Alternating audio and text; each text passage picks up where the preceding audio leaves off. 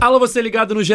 Globo, alô, você ligado no GE Fluminense, tá entrando no ar mais uma edição do podcast da torcida tricolor, edição 289. Eu sou Edgar Maciel de Sá e o Fluminense empatou com o Flamengo por 0 a 0 na primeira partida das oitavas de final da Copa do Brasil. Jogão no Maracanã, casa cheia. O Fluminense teve dificuldade, não jogou tão bem, teve um jogador expulso no começo do segundo tempo, mas conseguiu se segurar, não sofreu gols e vai vivo para o jogo de volta no dia 1 de junho no Maracanã também, valendo vaga nas quartas de final da competição. Vamos falar sobre esse jogo, vamos falar sobre Fluminense e Botafogo. Sábado tem clássico pelo Campeonato Brasileiro e hoje não temos Cauê Rademacher chinelando mais uma vez, mas temos Gabriel Amaral, a voz da torcida tricolor que estava no Maracanã ontem. Tudo bem, amigo? Depende, depende. Tudo mais ou menos bem. Se, se você me perguntar no intervalo, eu ia falar que não.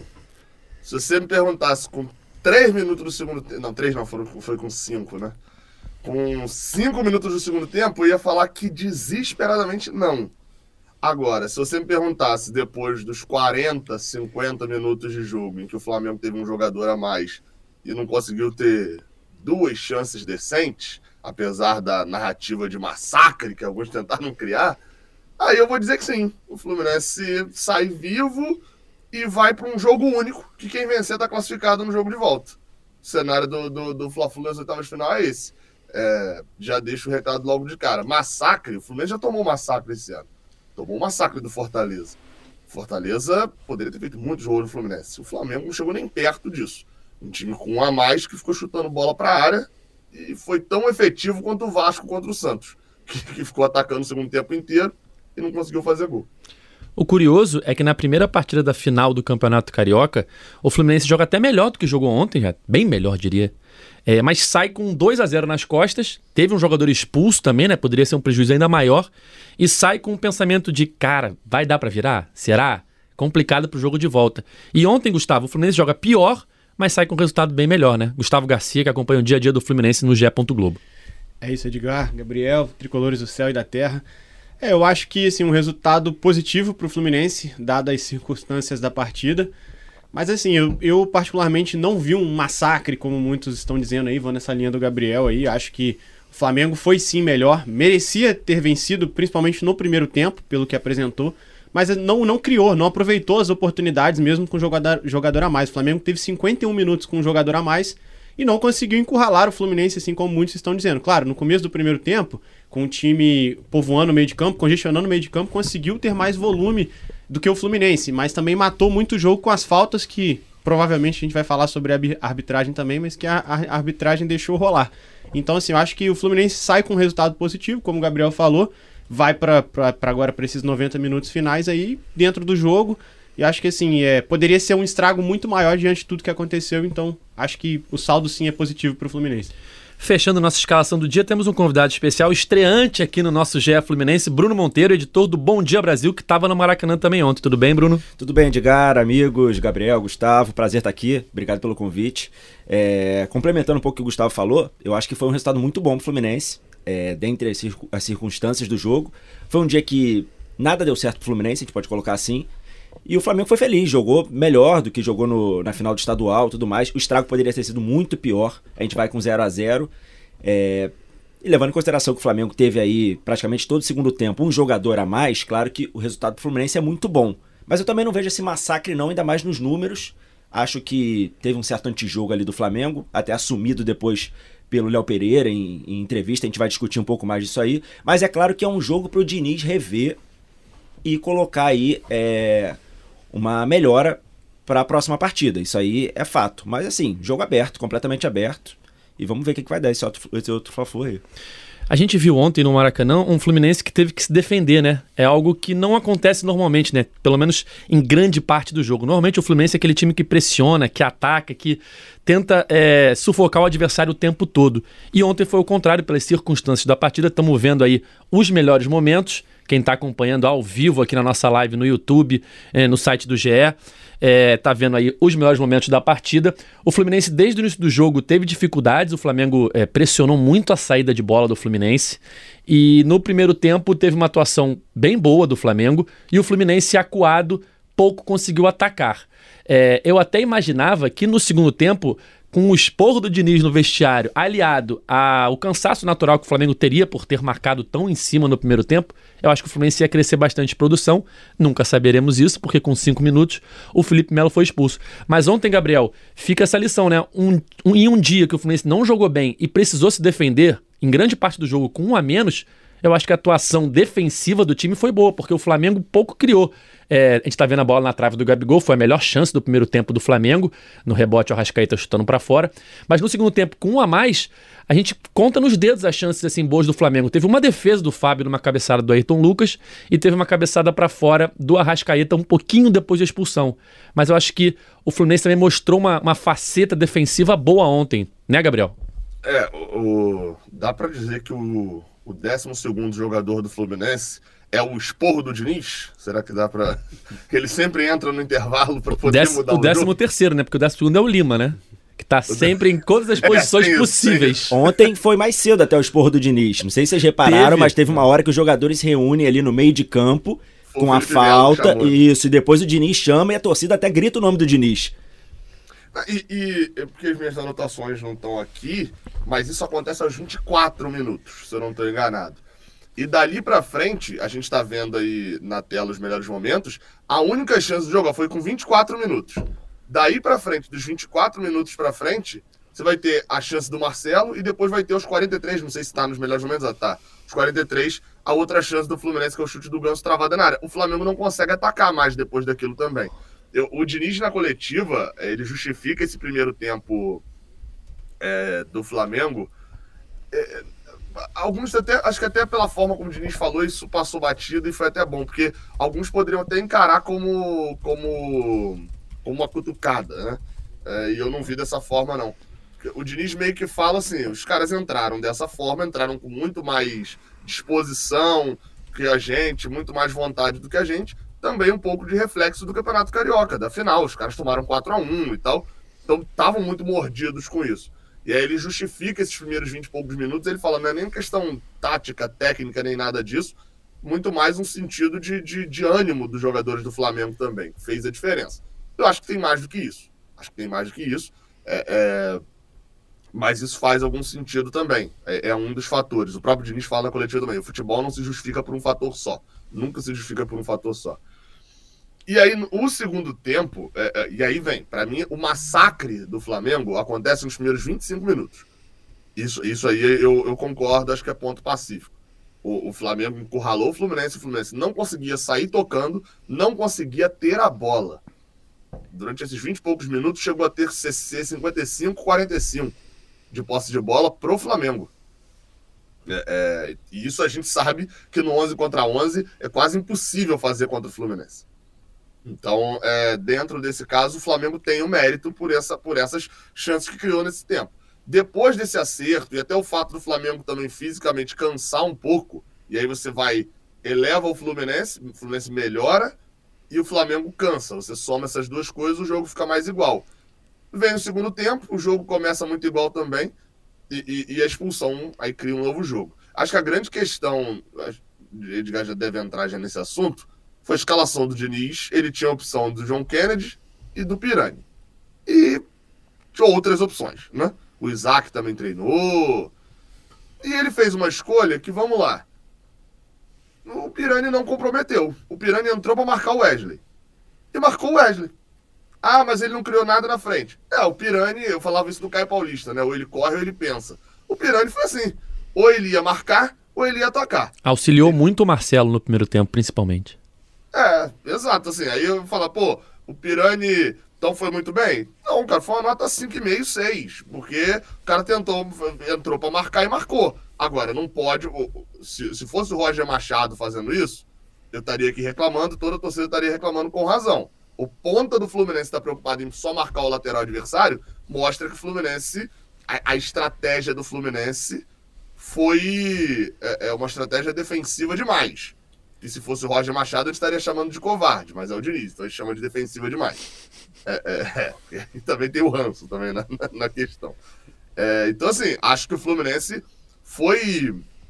É porque eu tô pensando só em palavras muito fortes, assim, do tipo covarde, mas o Fluminense no primeiro tempo abdicou de atacar para poder marcar o Flamengo. E assim, teve êxito na sua estratégia. O Flamengo não, né, não, não, não fechou, não fez nenhum gol no primeiro tempo. Mas, por outro lado, também, na, na- dentro da lógica ali do jogo, é, é, abdicou de atacar muito cedo com o Gabriel Pirani. E assim, e se fosse atacar com o Pirani, provavelmente não daria certo. Acho que o Pirani entrou, fez muito bem a função de marcação. Mas ofensivamente segue sem entregar nada. É, eu acho que ele cumpriu bem taticamente o que o Diniz pediu pra ele na parte defensiva, mas pouco apareceu no ataque e até o Fluminense, em geral, não apareceu muito no ataque no primeiro tempo, né? É até curioso. É, eu tenho uma- a impressão de que o Fluminense, no segundo tempo, com um a menos, chegou mais na área do Flamengo com bolas paradas, com escanteios e tal, do que no primeiro tempo. É, mesmo se defendendo é, grande parte da partida, no segundo tempo, com um a menos, eu fiquei com a impressão que o Fluminense teve mais bola levantada na área do Flamengo. A gente lembra da cabeçada do do Felipe Melo no comecinho do segundo tempo, teve a cabeçada do David Braz no final do segundo tempo, mas enfim, foi muito pouco. Aqui no YouTube, se você quiser participar, tem a nossa enquete. O que, você- o que mais impactou no Fluminense para apenas empatar na partida de ontem contra o Flamengo? A postura do Flamengo, os erros do Fluminense ou a arbitragem? E aí eu acho que a gente pode entrar nesse tema, que teve muita reclamação do Diniz na coletiva sobre a estratégia do Flamengo, que até o Bruno citou, que o Léo Pereira confirmou depois da partida, de parar o Fluminense com faltas.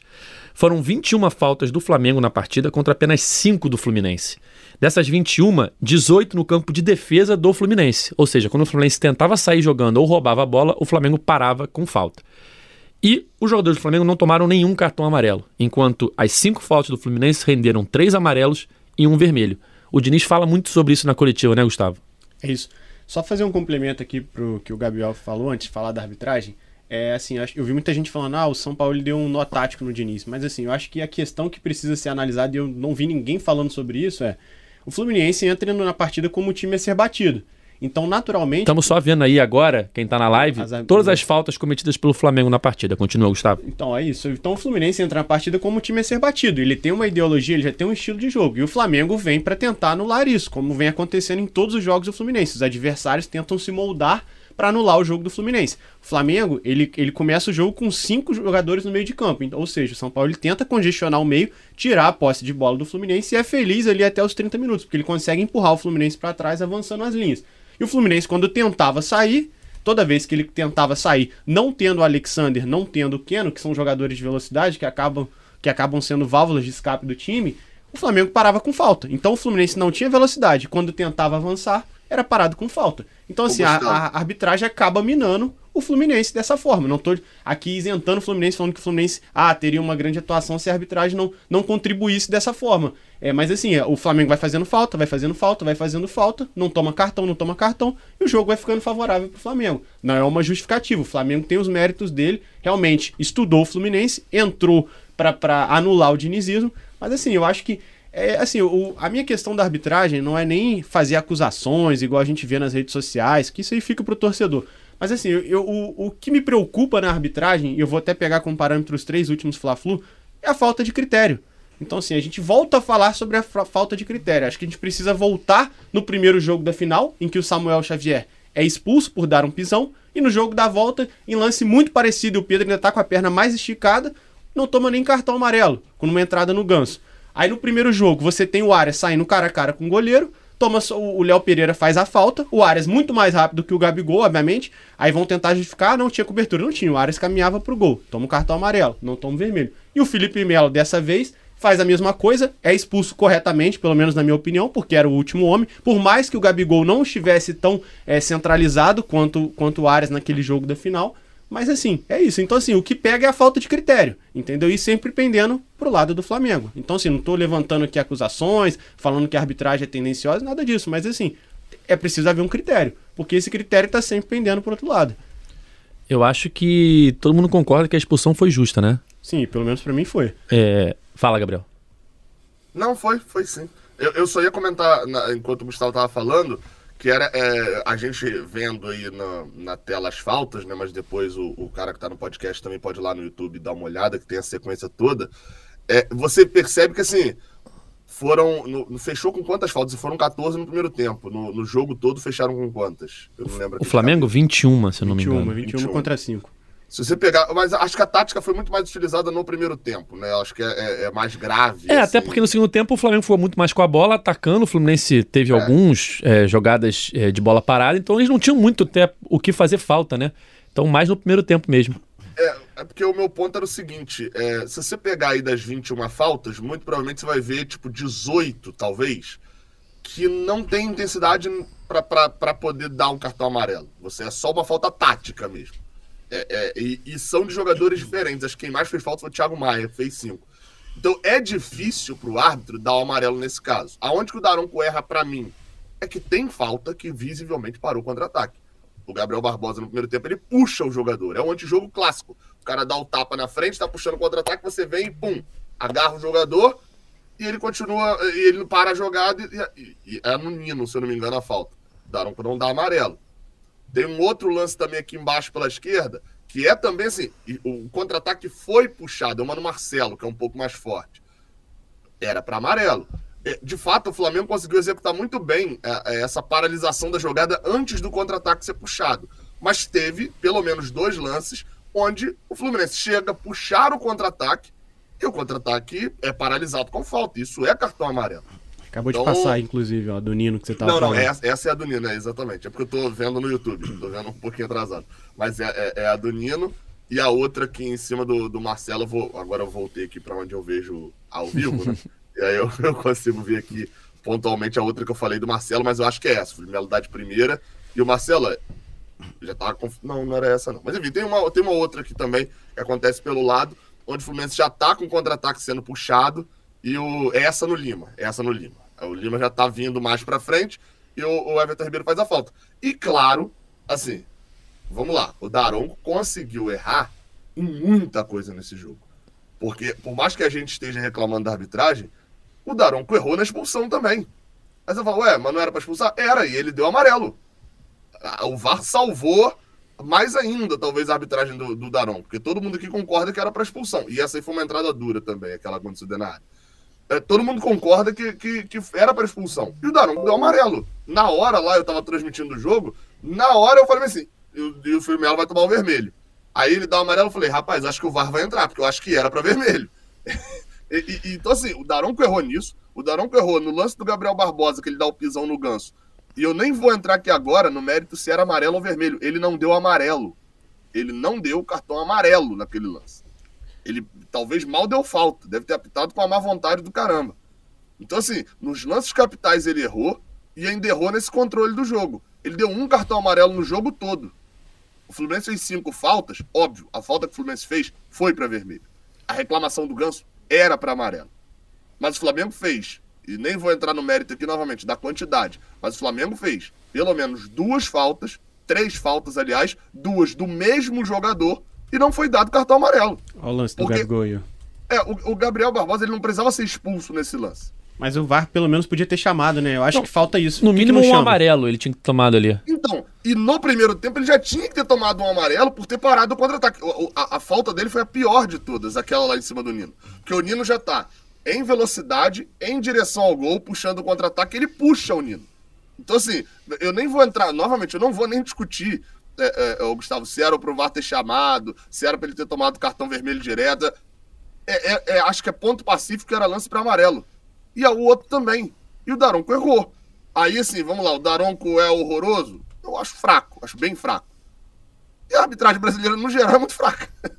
Porque a gente viu o- o- na estreia do Brasileirão um árbitro errando coisas bizarras, igual o, o Paulo César Novelli errou no jogo contra o Atlético Paranaense, aquela mão que ele dá do Vitor Mendes, é, é, que bateu na mão do jogador do Atlético Paranaense, que todo mundo viu bateu na mão, só ele não viu, ele dá, e o VAR tem que corrigir. A gente viu a arbitragem fraca lá no Mineirão, que eu tô lembrado agora exatamente quem tava apitando, mas, enfim, Foi a Edna, não foi? hum, no Mineirão não, acho que a Edna pita contra o Cuiabá, É, acho que foi foi o Flávio Cuiabá. Rodrigues. Verdade, verdade, confundi. O Flávio Rodrigues, que é o cara que você não pode falar com ele. Você fala com ele, você toma cartão amarelo, toma cartão vermelho. O André foi expulso. Sabe-se lá por quê. Então, assim, a arbitragem no Brasil, é, desculpa o termo aí pra quem tá dizendo, é uma merda. É um cocô. E, e o que se destaca é ok, no geral. Então, a gente vai ficar sempre nisso.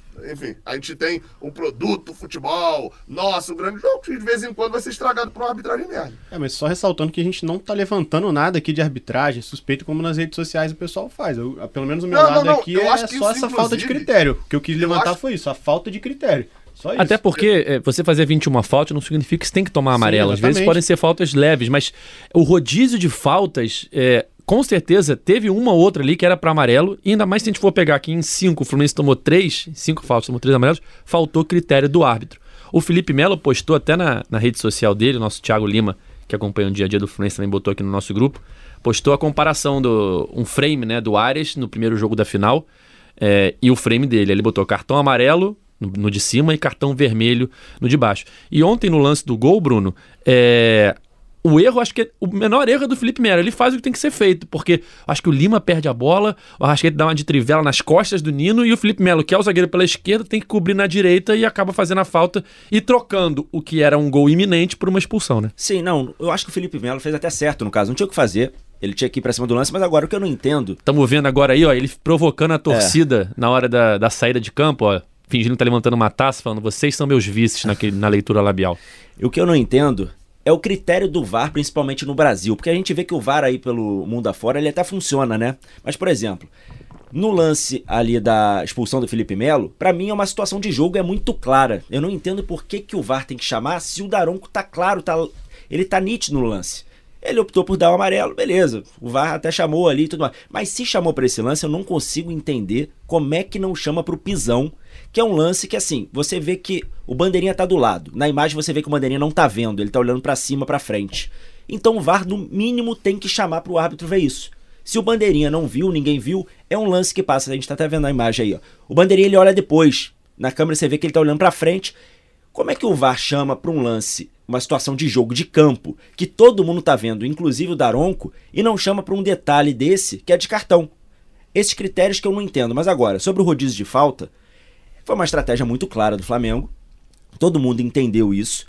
E é assim, é do jogo. É normal, o Flamengo quer usar essa estratégia, beleza. Mas agora, a arbitragem tem que entrar nisso, até porque a gente vê em vários jogos aí pelo Brasileirão o árbitro dando cartão para um, ele escolhe um pelo rodízio de falta. Ó, fulano fez uma, ciclano fez outra, você fez a terceira, rodízio de falta. Tum, amarela um. Porque assim, é uma sucessão de fatos, entendeu? Tudo bem que o Flamengo começou no abafa, porque vinha de resultados ruins, e a gente sabia que ia buscar isso. O Fluminense sentiu esse calor do Flamengo, não conseguiu encaixar os passes e aí começa a minar. Você vê que todas as faltas das 20 e tantas aí que o Flamengo fez, a maioria é ali na intermediária defensiva do Fluminense, que é aquele segundo e terceiro passe que o Fluminense começa a sair para o meio de campo e aí já pega o campo defensivo, o campo ofensivo aberto. Então assim, era um rodízio de faltas muito claro. E o, cabe ao, ao Daronco nessa situação começar a dar amarelo. Ah, tudo bem, não era falta forte, não, não valia amarelo aqui e ali, mas assim, vai minando e se começa a dar amarelo para um, para outro, o Flamengo claramente ia ter que mudar a estratégia, senão o São Paulo ia ter que substituir ou então ia acabar tendo expulso. Assim, acaba mudando o jogo. E só, só complementando o Gabigol, muita gente falou, ah, não, foi sem querer, mas lembrando que sem querer também é falta, né? Então, e pra mim não foi sem querer, mas só lembrando isso, sem querer também é falta. É, não, não acho que era pra vermelho direto, não, mas um amarelo, é, seja em campo. Em campo, né? Porque o VAR não vai chamar pra amarelo. É, o juiz ou o bandeirinho tinham que ter sinalizado ali, era, era a punição mais justa pra esse lance. É, até uma mensagem aqui do Matheus Chagas no Twitter. A pergunta que não quer calar: foi uma partida copeira desse Fluminense? É, é o que eu falava no começo do podcast, né? Até a gente tem uma, uma sonora do Nino pra rodar, logo depois da partida, para o nosso repórter Bruno Cortes, falando justamente sobre isso, que o Fluminense teve que se defender muito mais é, nessa partida, que é algo que não é normal, né? O Fluminense normalmente ataca muito mais e quando se defende é mais em contra-ataque tal, não fica sufocado. É, não sei se a produção tem aí agora para colocar a sonora do Nino, falando logo depois da, da partida, na saída de campo, falando um pouco sobre essa questão é, do Fluminense na parte defensiva. Vamos ouvir. Tá aqui o Nino já, capitão do Fluminense. Nino, pelo que foi o primeiro tempo, um domínio do Flamengo, segundo sem o Felipe Melo, com o segundo tempo inteiro é, com o jogador a menos, essa torcida que a gente vê comemorando no fim tem mesmo o que comemorar? Cara, é um jogo muito difícil, o jogo traz com eles algumas imprevisibilidades, né? É, a gente não conta nunca em ficar com o jogador a menos durante tanto tempo, mas são nesses momentos de dificuldade, quando as coisas não estão acontecendo como a gente espera, que o time mostra a sua força. E hoje o nosso time mostrou com o apoio de uma torcida que não parou de cantar em momento nenhum, sempre nos apoiando e vendo o que a gente estava se esforçando dentro de campo. E a gente sai daqui com espírito, claro que a gente queria a vitória, mas a gente sai muito bem desse jogo por tudo que o time correu e se dedicou. E talvez até no segundo tempo, o time com a menos, você viu o time conseguindo se organizar mais, até encaixando mais, tanto, tanto a marcação quanto possibilidade lá na frente também, mesmo com a menos? Eu acho que foi muito parecido com o primeiro jogo da final do Carioca, depois da expulsão. É, a gente conseguiu entender rápido que cada jogador precisava fazer um pouquinho a mais e a gente acabou criando né, mais dificuldades para o Flamengo, saindo mais vezes de trás, tocando a bola por mais que estava com a menos. É, eu acho que cada um entendeu que podia fazer um pouco mais, que devia fazer um pouco mais pelo time e foi o que a gente fez. Mesmo com a menos no segundo tempo inteiro, o time só fez cinco faltas, o que mostra que realmente não precisou fazer falta para conseguir achar essa marcação, né? Não, é, a gente treina muito essa marcação de linha baixa. É, as pessoas quando falam de Fluminense falam muito do toque de bola, do, do poder ofensivo, mas a gente treina muita marcação, treina muito essa situação de linha baixa. É, a gente sabia muito bem o que tinha que fazer e conseguimos ser eficientes. Tá aí o Nino falando logo depois da partida. E Gabriel, na coletiva é, do Diniz, ele falou sobre isso, né? Perguntaram para ele sobre o fato da, da, força que o Fluminense mostrou defensivamente e como ele treina também o time, às vezes, com um jogador a menos, justamente para simular esse tipo de situação, né? É, e, e, eu gostei da frase do Nino, não tinha ouvido ainda. Gostei da frase do Nino no final, que, que mostra também uma coisa que às vezes a gente se perde, né? Que é a gente sabia o que a gente tinha que fazer e a gente foi eficiente. São duas coisas, né? Porque às vezes o, o, o time sabe exatamente o que vai fazer.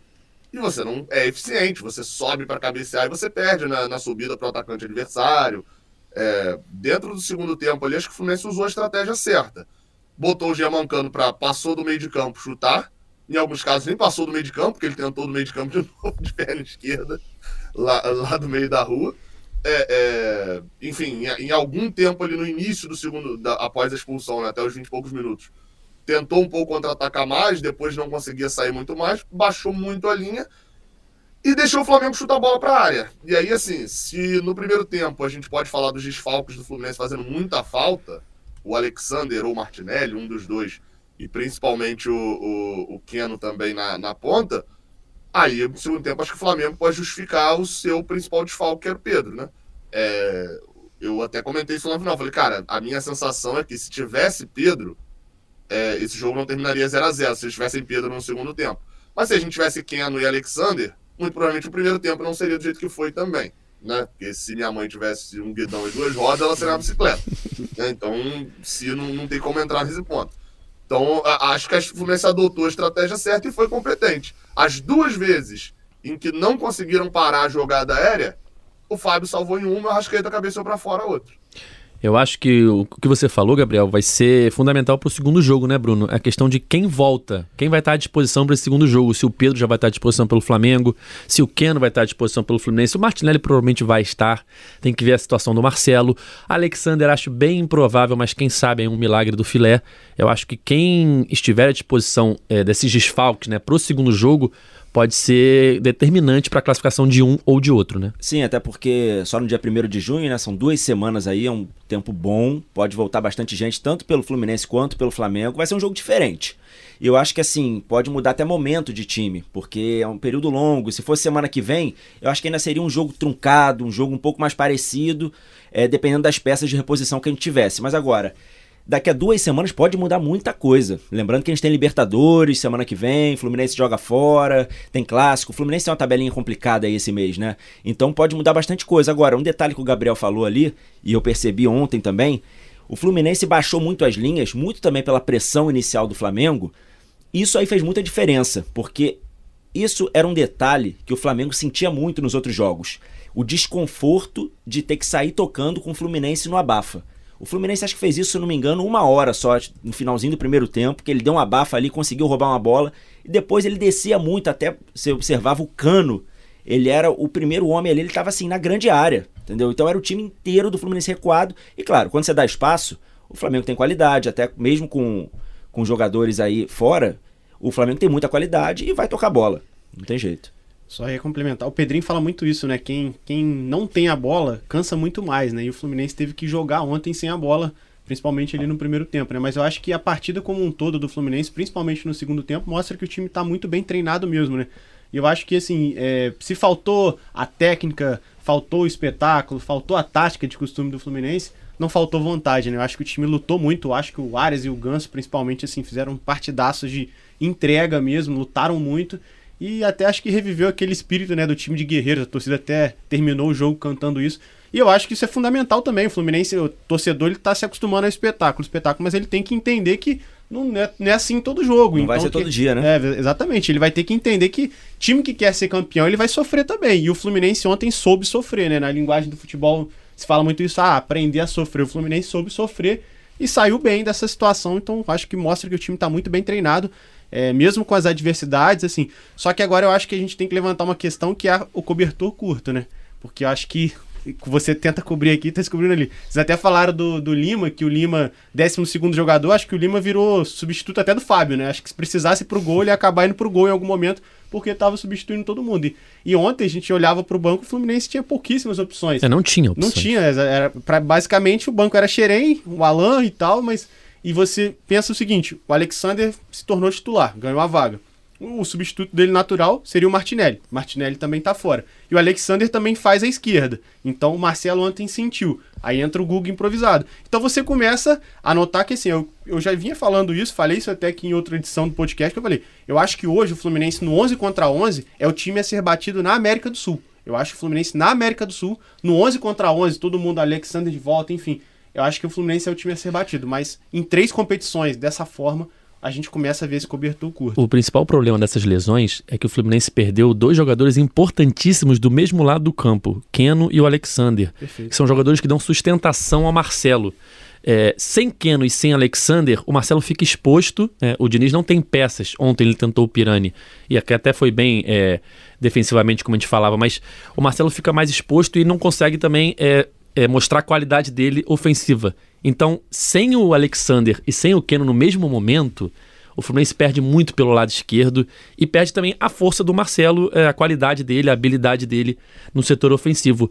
É, você sentiu isso também, Gabriel? Essas duas lesões em, em, em conjunto, né? Muito perto e no mesmo momento você não ter Keno e Alexander, isso acaba atrapalhando o Marcelo e agora talvez também não tenhamos o Marcelo por alguns jogos, né? Eu dividiria de uma maneira diferente. É, o Diniz ontem falou sobre Alexander e, e, Mar e Martinelli. Que quando ele perde Alexander e Martinelli, ele perde três, quatro jogadores, ele não perde só dois. Pela, pela versatilidade Concordo, dos dois. concordo. Exato, porque ele perde o primeiro volante, ele perde o segundo volante, ele perde o lateral esquerdo e ainda perde um jogador que pode estar um pouco mais à frente. E se você olhar, na verdade, o time titular do Fluminense ontem, você tinha alguns jogadores assim. Se você não tem o André, você perde um volante, um primeiro, um, um segundo e um zagueiro. Se você não tem o Felipe Melo, também você perde jogador assim. Então eu dividiria isso. É, é, o Fluminense perdeu dois jogadores que atuam na mesma área de campo e que são muito versáteis. Então o Fluminense perdeu vários jogadores de uma vez só. E aí eu separo o Keno que é e perder um jogador que, em que pese a torcida ter entrado numa espiral de maluquice, de, de reclamação, é um jogador acima da média do nível do Brasil, na ponta, tem uma qualidade, abre o jogo, tem um contra um espetacular, marca também. Chuta bem também, né? Alguns... Não, é, é, não, mas porque alguns dizem que o Keno não corre, não, é, isso eu não consigo, realmente não consigo entender, não sei se é algum clichê, ou se é o, Eu se é vou- o pessoal assistindo, assistindo o jogo com a TV desligada, Eu vou lá. lembrar um lance aqui na final do Carioca, é, minutos antes do gol do Marcelo, é um ataque pro Flamengo, um contra-ataque, que o Marcelo tá no meio-campo, quem tá fazendo a proteção do lateral esquerda é o Keno, o Gabriel é lançado, o Keno sai muito atrás do Gabriel para fazer a cobertura, chega na frente do Gabriel, sofre a falta, isso já quase perto da área do Fluminense, tá? Sofre a falta, e na cobrança da falta, alguém toca, o Marcelo toca, vai no Alexander, ah, gira, gira, gira, chega no lado direito com o Guga, que toca no Marcelo, ele gira e faz o gol. Então, ou seja, o gol nasce depois de uma recuperada do Keno num contra-ataque do Flamengo, que ele desarma o Gabigol. E o segundo nasce de uma jogada do Keno pela ponta. Um passe pro meio, Perfeito. é, que depois acaba gerando o passe do Ganso pro, pro cano. Então, assim, o Fluminense perde um jogador que é de uma qualidade alta, não diria que é um dos extra classe do Brasil e tal, mas é de uma qualidade alta e que não tem reserva. O Diniz ontem usou um ponto que eu fico muito em dúvida. Que é, ele falou, se. Porque eu tinha feito uma pergunta para ele já em BH, se o Fluminense iria ao mercado, porque alguns jogadores pareciam não ter reserva à altura. E aí ele falava que não falou que não sabia, né? Então deu uma enrolada na resposta. E ontem, quando eu fiz outra pergunta a ele, ele fala um pouco disso e fala: é porque a gente tem um elenco enxuto e é com essa galera que a gente quer trabalhar. Porque se você tiver um elenco maior, você vai matar a base do clube. Beleza, eu concordo nisso a longo prazo. Só que o Fluminense está montando um time para ser campeão esse ano. E não dá para opção do Fluminense ao Keno ser o tempo inteiro um jogador que, como eu falei lá na abertura sobre o Pirani, que vai executar a marcação. Se fosse para isso, mantinha o Caio Paulista aqui. O Caio Paulista marcava bem pela lateral. Jogando como ponta, era um ótimo marcador, um touro fisicamente, como ponta era. Você, é, a outra opção sua é o Isaac, que no início do ano era reserva da, da Copinha e, e, agora já está lá como titular. Não sei se é bom, se é ruim no profissional, porque pouco jogou até agora. É... Jogadores não testados, jogadores sem rodagem. Não dá para num mata-mata de Copa do Brasil, se o seu objetivo é ser campeão, você colocar uma incerteza como titular sendo a sua segunda opção. Como volante, beleza. Fluminense, como eu falei, teve duas lesões e a, a outra contratação também não podia jogar. Então, assim, você ter ele no meio uma surpresa e tal, isso beleza, isso acontece. Agora, na ponta, a segunda opção do Fluminense no início do ano era o Marrone. O Marrone, já sabe que não vai para lugar. Na verdade, vai para Coritiba, né? mas não, não vai para lugar nenhum no Fluminense. E a outra opção não existe. Então, eu acho que para essa posição, o Fluminense precisa contratar. É urgente a contratação de um outro jogador. Hashtag não volta pra... Elton Silva. Aí também, aí, aí, o problema é esse, tá vendo? É por isso que o Diniz quer contratar. Que aí vem uns negócios desses. Pô, mas levantaram essa aí depois do jogo com o Cuiabá. Então, uma galera, uma galera. É que o, ontem o banco, a gente já citava isso, é, tinha o John Kennedy de opção para tentar mudar o jogo no segundo tempo, que acabou nem entrando porque o Fluminense tinha um jogador a menos na partida, então o Diniz nem optou por isso. Mas quando você perde é, peças como Martinelli, Alexander, Keno, tudo ao mesmo tempo, né? É, você Marcelo nem Marcelo, sempre jogando. É, Marcelo agora. Então, ou seja, as opções. Não tinha Lele, não tinha Thiago Santos.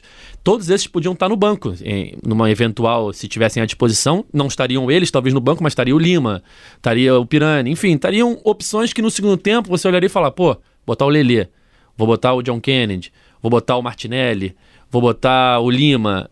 E ontem o Fluminense só tinha garotada no banco, não tinha o que mexer, mesmo que tivesse 11 contra 11, a mudança seria o John Kennedy.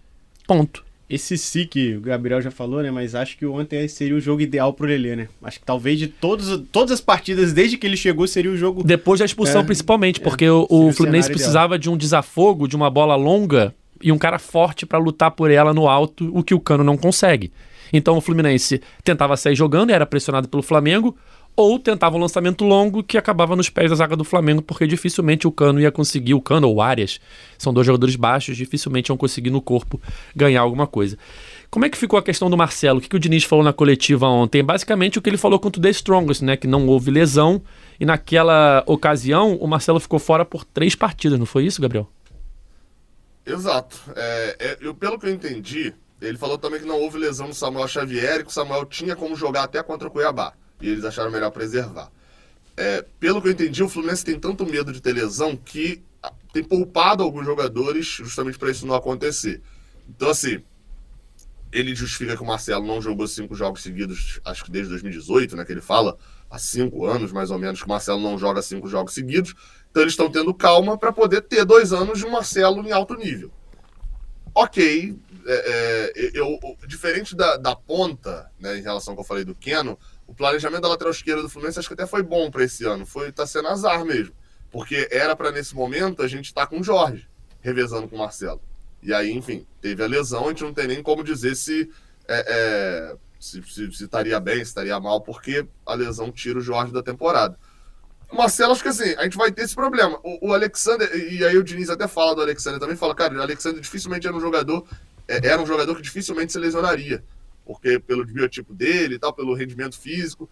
E se lesionou quem não podia se lesionar. Era o cara que controlava o meio e era o cara que ontem, talvez, tivesse o Marcelo teria saído para a entrada do Pirani, ou até para a entrada do John Kennedy, sei lá, no na, naquele momento ali, quase no intervalo, justamente porque ele sairia o Lima já estaria em campo, lá com o ponto. E o Lima seria reculado para volante. É, mas acabou que não, não tinha o Alexandre. Então, é, é, essa saída do Marcelo acho que não preocupa, mas acho pouco provável que o Marcelo jogue contra o Botafogo. É, agora é, é trabalhar o Marcelo talvez pro jogo de volta, né, Bruno? Porque o Fluminense tem agora Botafogo no final de semana, The Strongest na Bolívia, na altitude, no meio da semana que vem, depois Corinthians, e aí sim enfrenta o Flamengo no dia 1 de junho. Agora talvez seja trabalhar o Marcelo para esse jogo contra o Flamengo, porque seria bom ter ele contra o Botafogo? Seria. Agora, contra The Strongest e Corinthians, eu acho que poupar ele não seria um absurdo, não. É, não, também acho que não. Ele, inclusive, comentou na coletiva, se eu não estou enganado, que o Marcelo queria jogar mais um pouquinho e ele Isso, tirou ele um pouquinho ele antes. que força é. ali a saída do Marcelo. É, mas assim, é um planejamento que já vem junto com o jogador, né? A gente já sabe disso. É um cara já de idade avançada, já tem ali. é, tem que ter seus cuidados a mais. Mas realmente, a tabela do Fluminense esse mês agora não é das mais fáceis, né? Não é das mais simples. Então, assim, exige um planejamento melhor do Fluminense. É claro que não contava-se que iam ter tantas ausências importantes, como o caso do Alexander, o próprio Jorge machucando e perdendo praticamente a temporada. Eu acho que assim, fatalmente o Fluminense vai ter que chegar nessa janela do meio do ano de olho em algumas reposições pontuais. Assim, ainda mais se estiver brigando aí nas três frentes. É, brasileiro, Libertadores, Copa do Brasil avançando tudo mais. Vai ter que estar aberto a isso. E ao mesmo tempo o Diniz vai ter que seguir com esse planejamento da base de começar a dar a rodagem para esses garotos. Não adianta ficar só ali é, no banco de reservas. Tem que começar a entrar. É claro que isso aí também exige um planejamento de jogos. É, o próprio jogo contra o Cuiabá, de repente, era um jogo que podia, de repente, dar uns 10 minutinhos ali no final, entendeu? Começar a dar rodagem. Até porque você chega num jogo importante desse, do Fla-Flu, por exemplo. Ah, você tem ali as lesões e tudo mais, mas assim, tem dois reforços ali que você já não podia contar, que era Thiago Santos e Lelê, entendeu? Que já jogaram na Copa do Brasil. E aí são dois jogadores a menos, peças importantes que, dependendo da circunstância do jogo, poderiam entrar. Então, assim, é um planejamento minucioso e com uma tabela dessa, jogos importantes, tem que estar tá de olho, não tem, não tem jeito. assim. Agora o Marcelo vai ter que ser poupado, vai ter que preservar ali dois, três jogos para ter ele no jogo mais importante. Vai ter que decidir, tomar essa decisão, não tem o que fazer. Eu não iria com ele nem pro clássico nem pra Bolívia. Acho que ele não tem nem que viajar pra Bolívia. Pra esse jogo, pelo menos. Não É, sei se, se o ele não Diniz vai joga contra, se ele não joga contra o Botafogo, não é pra jogar em La Paz, É, né? exatamente. É- acho que é um Tem fato, que- né?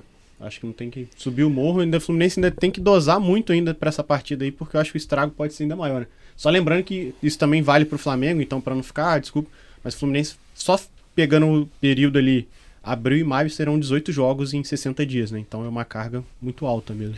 É, e a viagem para Bolívia deve ser casada com São Paulo, deve voltar direto para São Paulo, até porque o voo com certeza acho que pararia em São Paulo, né? Se não pararia, vai parar. E aí então vai ser uma semana, né, fora do Rio de Janeiro. E não acredito também que o Marcelo esteja à disposição ou seja utilizado nesses jogos. Acho que ele vai ser trabalhado agora para o jogo de volta no dia 1 de junho pelas oitavas de final da Copa do Brasil. E aí fica a dúvida. Quem joga? É, vai ter que ir com Guga. o Guga. Aliás, Guga entrou bem ontem de novo, tá? Entrou. E aí cada. É, não, entrou. E aí cada vez mais a gente vai ficando naquela, tipo assim, o Fluminense não pode fazer substituição, né?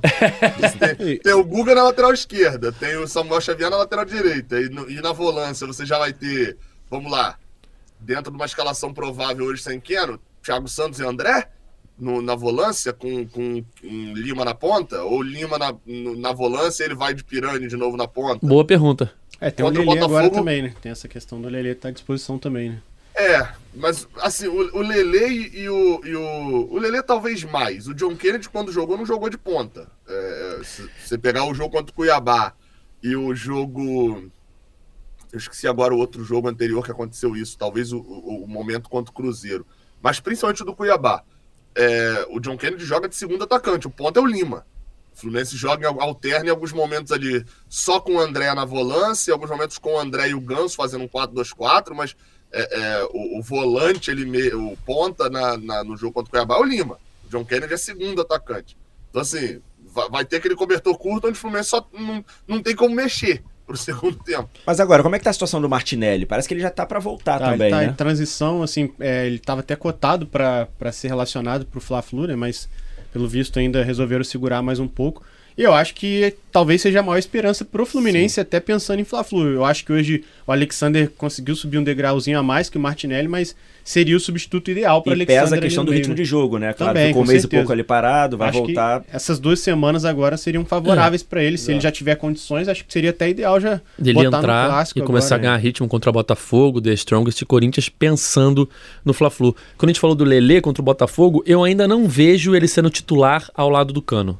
É, ele pode jogar com Cano como jogou contra o América Mineiro no segundo tempo. Agora, começar o jogo nesse próximo jogo agora, por exemplo, é, o Diniz colocando o Guga na esquerda e vai ter ali ainda uma, uma vaga na frente ali, que seria a vaga do Keno, que agora tá o Pirani jogou no Fla-Flu, botar Lelê, é, Arias e Cano, não vejo. Se, se, se ele optar por algum jogador... de jogo, talvez, é, né? mas é. não de início. Não de início. de início seria o John Kennedy, se ele for optar. Eu vejo mais o John Kennedy, que já foi escalado assim, por mais que não tenha dado certo. No último jogo contra o Cuiabá, por exemplo, não rendeu tão bem. Mas eu vejo mais o John Kennedy sendo escalado na vaga, entre aspas, do Keno do que o Lele. Só que aí você vai incorrer naquele problema, né? O Botafogo adora um time que se expõe para jogar no contra-ataque. E o John Kennedy, quando atuou nessa posição, o Fluminense ficou bem ofensivo Sim. contra o Cuiabá, ele não acompanhou a marcação adversária, então, o ataque adversário marcando. Chegamos à conclusão. Isso, contra o Botafogo isso pode ser fatal, né? Chegamos à conclusão Diniz, que deve ser o Pirani, então. Segundo o Diniz, ontem na coletiva, ele escolheu o Pirani em função do John Kennedy até por conta disso, né? Porque sabia que ia ter muita bola ali em cima do Marcelo nas costas e o Pirani ajudaria mais que o John Kennedy. E aí vem aquela história, quando a gente chega na conclusão aqui de que é razoável de que o Pirani seja escolhido, a gente percebe que deu errado.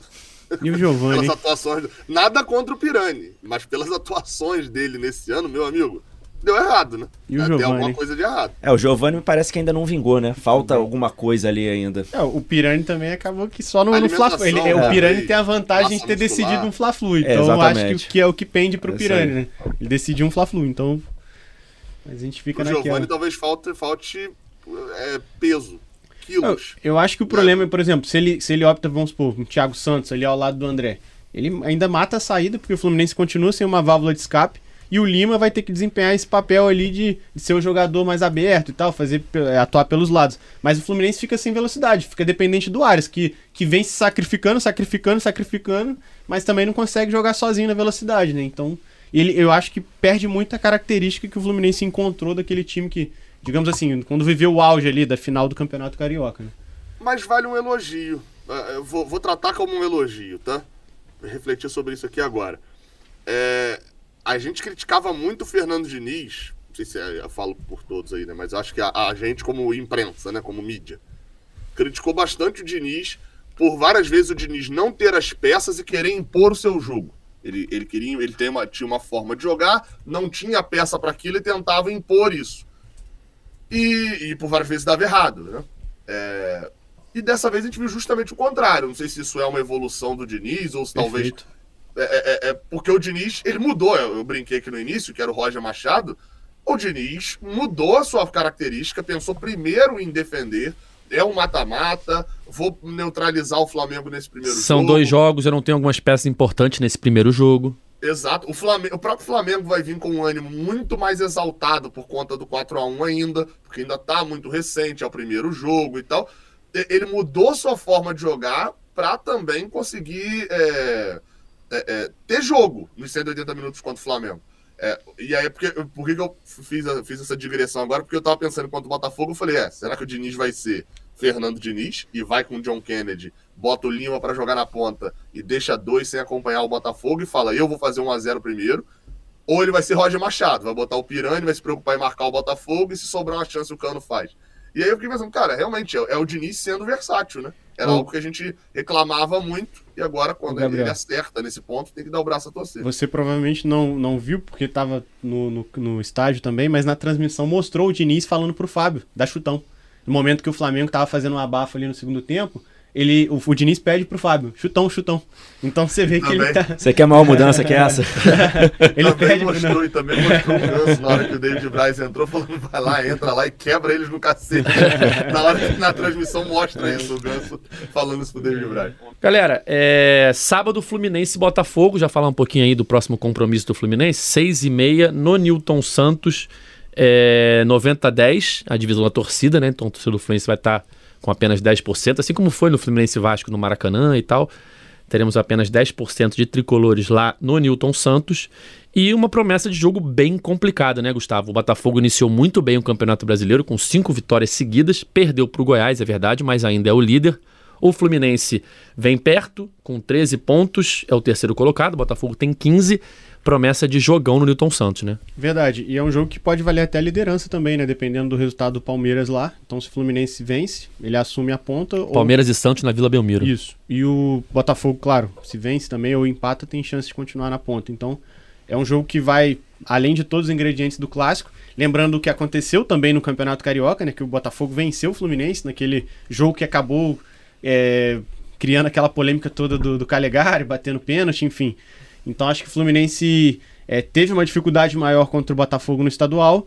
E assim, por valer liderança, ser um clássico, acho que o Fluminense, pela situação que chega, de desfalques e tal, acho que tem um peso muito grande pro Flu. E eu acho que até mesmo pensando em campeonato brasileiro, acho que o Fluminense tem que dar essa resposta, é, assim, digamos, para continuar firme ali na briga, começar bem. Gabriel tá, tá, tá com sono, Gabriel. Pô, tô, eu, eu, realmente eu cheguei 5 horas da, da, é. da manhã que terminei. Mas assim, dentro dessa lógica aí, Gustavo, você falou de sábado, eu tava pensando aqui, você falou do sono, é até bom. O, o, o, o Cauê Rademacher, que é um fã da, dos bordões antigos, diria que esse jogo vale para dormir líder, né? Porque o Palmeiras joga só no, no domingo e o Fluminense Botafogo é no sábado. Então, se o Fluminense ganhar esse jogo, ele dorme na liderança. Pelo menos vai alugar e espero que ele não alugue um quarto na liderança só, né? Não, o Palmeiras ah. é sábado também, não é? Nove da noite, eu acho. Santos e Palmeiras é sábado? É, nove da noite. Pela tabela que é. Aí, ó, cancela, cancela, cancela. Então, tô, no máximo vai ser um cochilo, então. Porque é, o algumas horinhas, e, algumas horinhas. O Fluminense acaba antes. É, é que horas o Botafogo Fluminense? Seis, Seis e, meia. meia. Seis e meia. Dá pra tirar um cochilo de meia hora, aquela pestana de tarde. Dá pra tirar aquele cochilinho de meia hora na liderança, Não, mas... pelo menos. Mas eu confio no professor Odair. É, fala isso. O torcedor otimista vai lembrar que tem o Odair do outro lado lá. Então... Exatamente. O Odair Hellman, o mestre de amarrar jogos. É, confio nele também que vai segurar empate. Mas é, mas é um jogo difícil, é um jogo difícil. Esse jogo contra o Botafogo, há um mês atrás, ele não seria considerado. Ele seria considerado difícil por ser entre um Fla-Flu e uma viagem para La Paz. E agora ele é um jogo difícil também pela qualidade do adversário. É, Bruno, também tem a questão do extracampo, né? O último jogo é, teve a polêmica do Calegari, teve muita provocação da torcida do Botafogo e das redes sociais do Botafogo, devolvendo aquela provocação do Fluminense no Brasileiro do ano passado. E o Botafogo quebrou ali no Carioca uma invencibilidade do Fluminense no Clássico de uns quatro anos, se eu não me engano. E digo mais, desses últimos Clássicos Cariocas, foi um dos times que mais complicou o Fluminense. Aquele jogo foi truncado, foi difícil. Botafogo, se não me engano, o Carioca ali junto com o do Vasco também, que foi bastante encrespado, mas o Fluminense conseguiu ali é, sair com resultado positivo, mas o do Botafogo foi bem complicado. E assim, o momento do Botafogo é, é maravilhoso, né? Tipo assim, o Botafogo vem numa sequência incrível. É, uma hora vai acabar dando uma, uma, uma, queda ali, porque ninguém consegue ficar nessa sequência maravilhosa para sempre. Mas vai ser um jogo bem difícil, é, ainda mais pela tabela, por esse pensamento, essa logística, o planejamento todo é, é, Fluminense sem peças importantes e ainda pegando o adversário dentro de casa, a gente pode botar assim pelo 90 a 10 da torcida.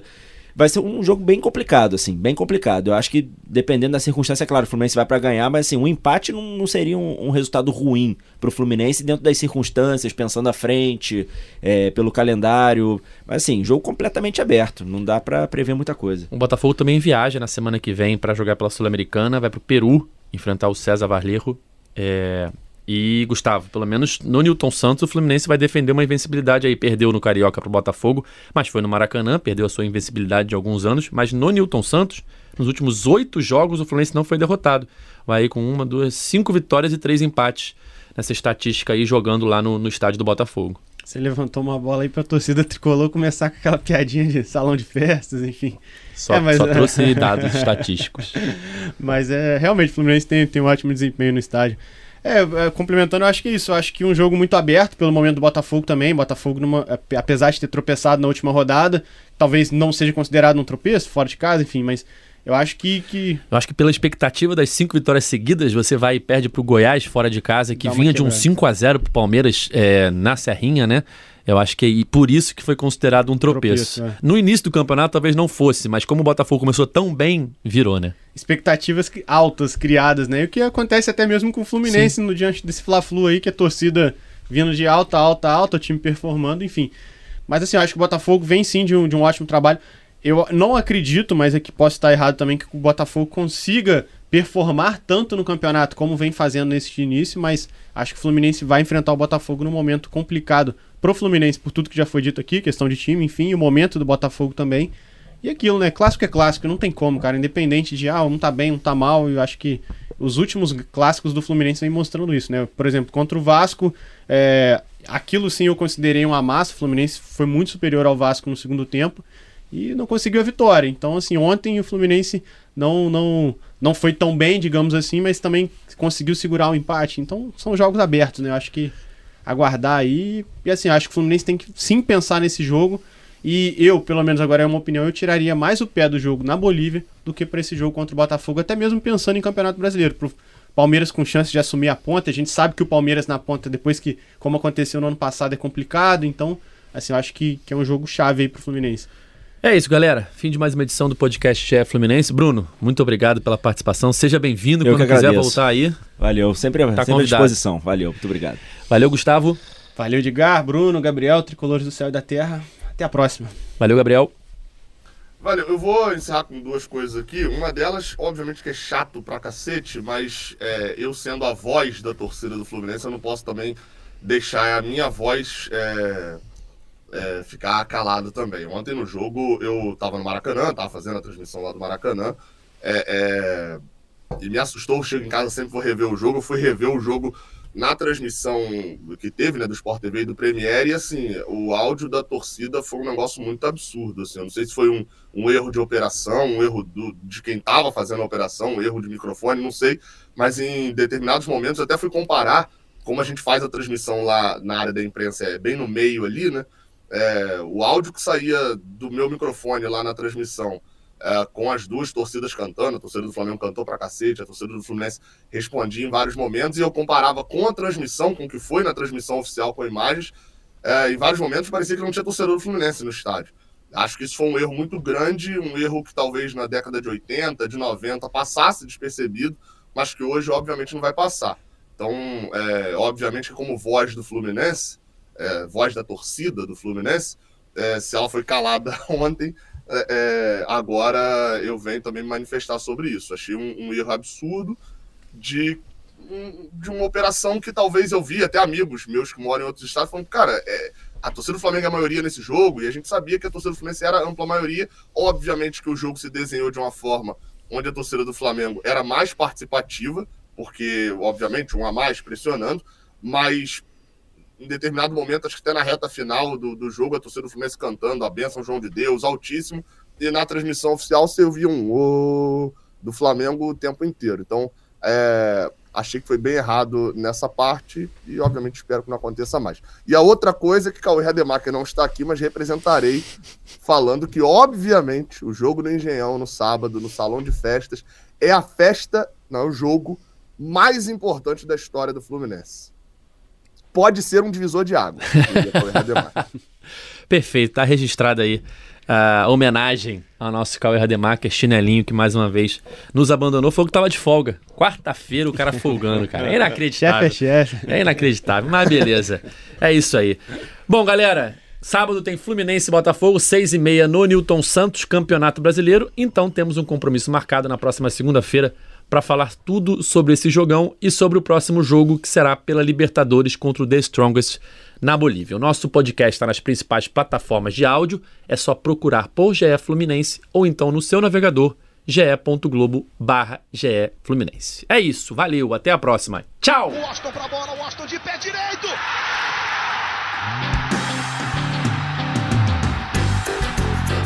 Sabe de quem?